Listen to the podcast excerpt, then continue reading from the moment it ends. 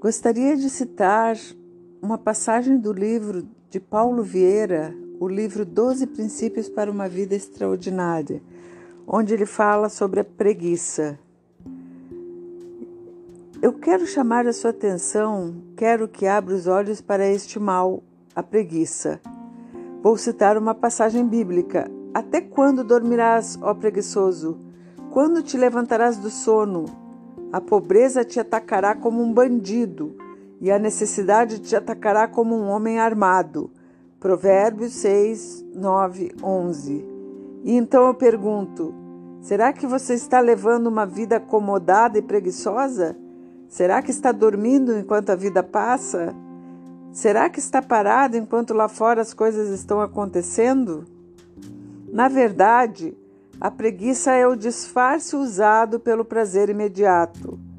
Adiar o prazer imediato e fazer o que tem que ser feito para ter sucesso é uma das principais características das pessoas de sucesso.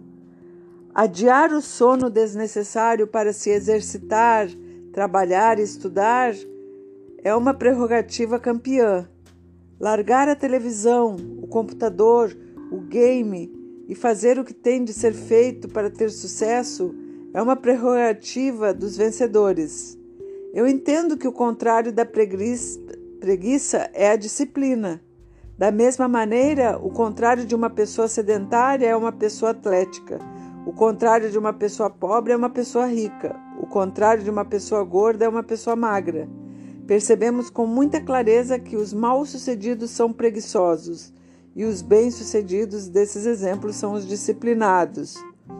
O que difere uma pessoa disciplinada de uma preguiçosa é justamente o modo como cada uma usa o próprio tempo.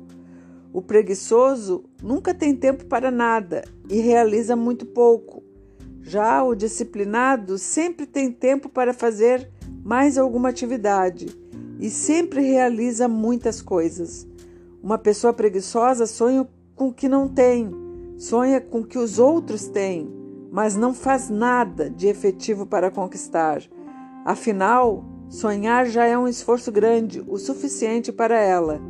Pessoas disciplinadas e dispostas a fazer o que tem que ser feito, mais do que sonhar, agem, agem certo e na velocidade certa.